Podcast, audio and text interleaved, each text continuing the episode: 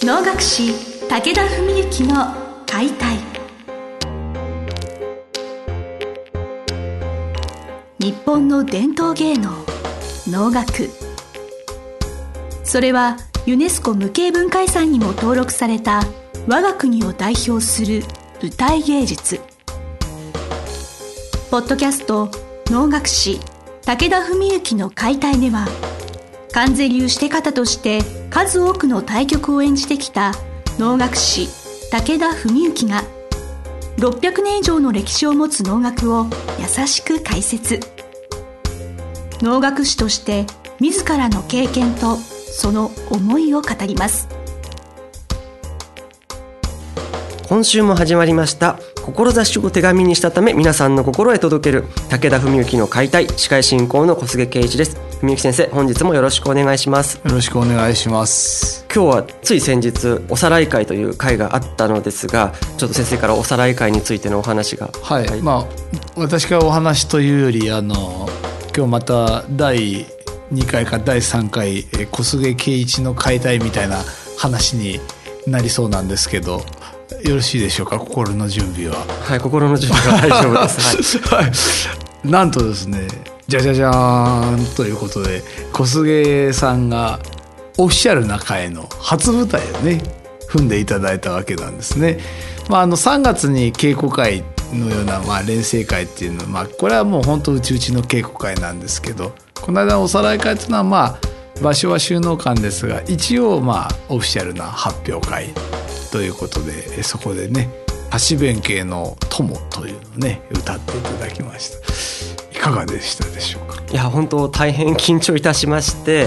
先生おっしゃるように前に、まあ、お客様というかお聞きになってる方がいる中で声を出すってことが初めてだったのでもう本当本のページをめくるときにもう手が震えるというようななるほど、はい、でもなんとか乗り切らせていただければ、はい、いやいい声出てましたありがとうございます。そう確かにでもね緊張している様子はあの感じられましたけどただこれってだから本当おのって面白いもんでもうよく言うんですけど稽古をしたものしか出ないんですよね絶対に。だからそれ以上のものっていうのはなかなかなくてまあ稽古した以内のものしか出ないので、まあ、ラッキーパンチとかラッキーホームランって絶対ないんでだからそういう面ではねただこれまでやっぱ1年ちょっと地道に力と技術とね両方その、まあ、歌いの、まあ、舞台おのねの感性とか全部こう地道に勉強お稽古をね積まれてきたそういうものは、まあ、十二分に出てたのかなと。まあ、あの人一倍小菅さんはあのパッションが強いですよね、えー、ちょっと見た目は意外とそういう感じでもないんですけどあのひょうひょうとしてるように見えるんですけどすごいパッションが強いですね。それはなんか多分僕のねなんか昨年3月の「春ね」っていう脳で初めて自分の僕の脳を見ていただいてその時にねその企画に感動したと確かおっしゃってくださったと思うんですけどなんかそれがやっぱり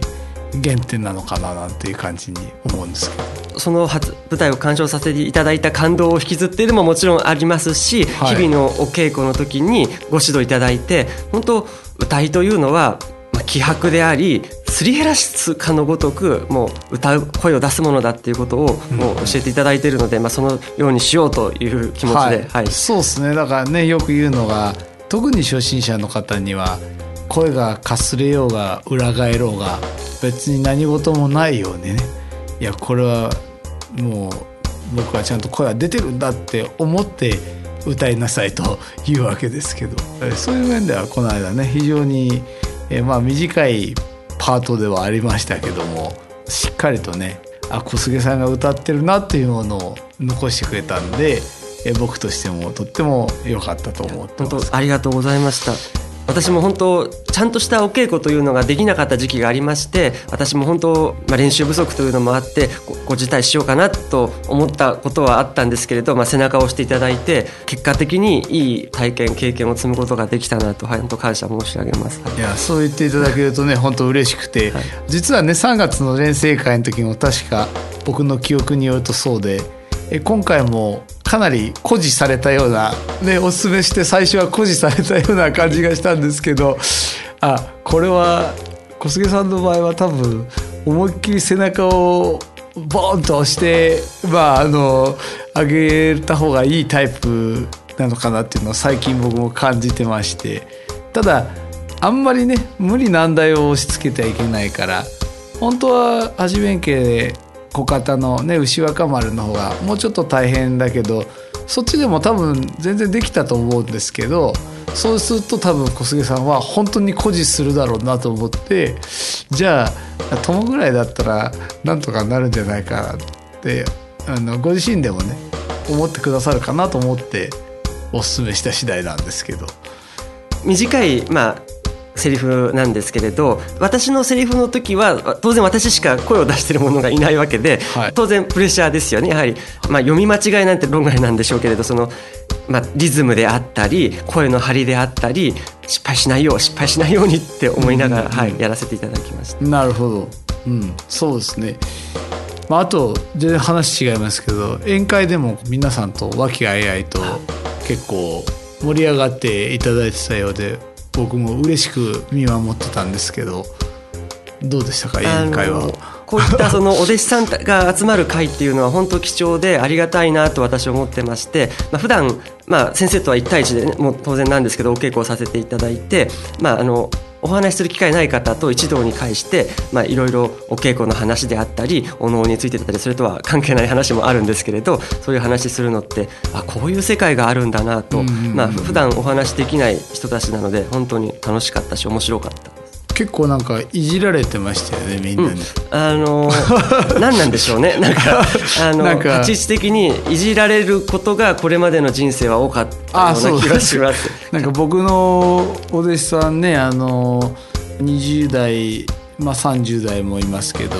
独身女性がね多いもんですから小菅さんどうですかとかなんかそういう話になってましたか？なんか僕はよく聞いてなかったんですけどなんか多分そういう流れになってんのかなみたいななんか感じたんですけど。そういういじりがあったのは事実ではございます。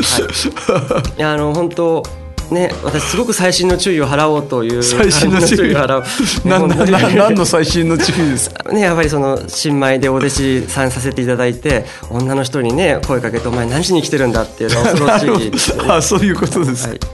なるほどなるほど。なんかすごいはいどうぞ。という意味におきますと、はい、やはりそのお弟子さんはその大学のサークルの OG の方がたくさんいらっしゃって、はい、本当華やかですね女性が多くて、はい、おのおのお稽古っていうのは女性がたくさんされてるものなんだなということで、うん、なんかそういう出会いが求めてる方はお稽古を受けてもいいんじゃないか なと私から勝手なことを、はい、まあこれでも半分冗談っていうか、まあ、結構真面目な話ですけど昔からで言うとねご夫妻でずっとなさってる方とか実は結構いらっしゃってですね祖父の時代からのお弟子さんでもうご主人様の方がちょっとお仕事の都合で定年されるぐらいまでしばらくお休みだったりしたんですけど定年退職後はねもう毎年そのうちの往楽会で奥様が大体してを歌われてご主人様が脇を歌われて毎回数体やるとかねあともっとすごかったのはまあ今も、えー、名古屋であのご健在なんですけども今も兄のお弟子さんになってる方なんですが女性で奥様の方がお能を何番も回れててでご主人様も歌いも習ってられたんですけど大鼓も習ってられたんですね。で奥様が舞う能の大鼓をご主人様が打つ。でそれでなんと道成寺までやっちゃったというね。あの奥様が道成寺回れてご主人様が道成寺打たれてというね。そんなこともあったりしたんですよ。やっぱそのご理解がありますし、はい、なんかそのパートナーだから気が付けることとかパートナーだから言えることってきっとあると思うんですね、うん、そういうなんかご夫婦でお能されるっていうのはいい話ですよね本当に。そうですね。まあ意外とだからあそこはどうするこうするとかっていうのは多分お素人同士だから逆にそれぞれ主張があって意外とそういう話はあんまりしないのかもしれないですけどね。あのでも、まあ、これは時代の価値観にもよるし。でもこれはまあもちろん稽古場で出会って結婚なさったってことじゃなくてそれぞれが例えばもともとは別のとこで習ってて結婚して続けるとかあるいは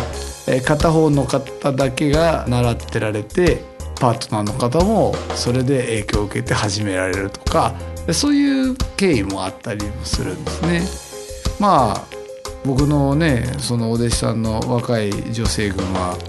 本当お能大好きになってくれてお能やってる自分を理解してくれないと嫌だっていうそこが結構最低条件になってたりするのですげえハードルを上げてしまってるなという僕もちょっと責任を感じてる次第なんですけどね。えー、本当私お素人さんなんでしょうあのという一応カテゴライズはされるんでしょうけれど皆さん本当上手ですよね。まああのそうですねまあ自分が言うのもなんですけど我が弟子ながらみんな本当によく稽古しますしねおの好きで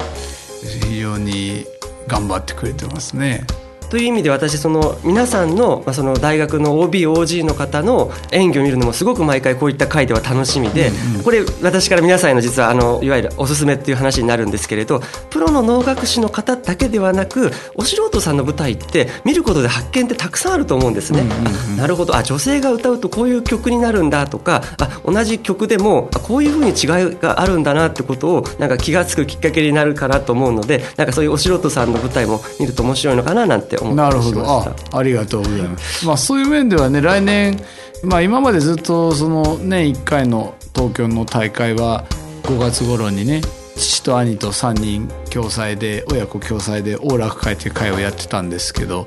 まあ、来年からね、まあ、新しいの学堂もできたことで僕個人でねお弟子さんの発表会を能楽堂でやろうということで、まあ、来年は王楽会は父と兄の主催で3月になったんですけど僕は5月19日の土曜日にね平成30年ですね銀座6の完全能楽堂で僕のお弟子さんだけの発表会をやろうと思ってるんで小菅さんもね是非そこにご出演いただきたいですしまあリスナーの皆さんもねもしよければ是非ねあのこれは一応招待制ではありますけど入場無料の会なんでねお弟子さんの発表会はまあ、ぜひご興味ある方はねご一報いただければと思いますけど。はい、はい、ということでございます。なんか途中私何を喋っていいのかすごく戸惑ってあたふたしてしまった時間があるんですけど。なんか最初のスタートから若干ろれつが回ってなかった。なかなかちょっと本調子になれない話題で。すみません。はい。ということで私も精進していきたいと思いますので先生今後ともよろしくお願いします。こちらこそよろしくお願いします、はい、今日はどうも皆さんありがとうございました。ありがとうございました本日の番組はいかがでしたか？番組では武田文幸への質問を受け付けております。ウェブ検索で「武田文幸」と入力し検索結果に出てくるオフィシャルウェブサイトにアクセス。その中のポッドキャストのバナーから質問フォームにご入力ください。ぜひ遊びに来てくださいね。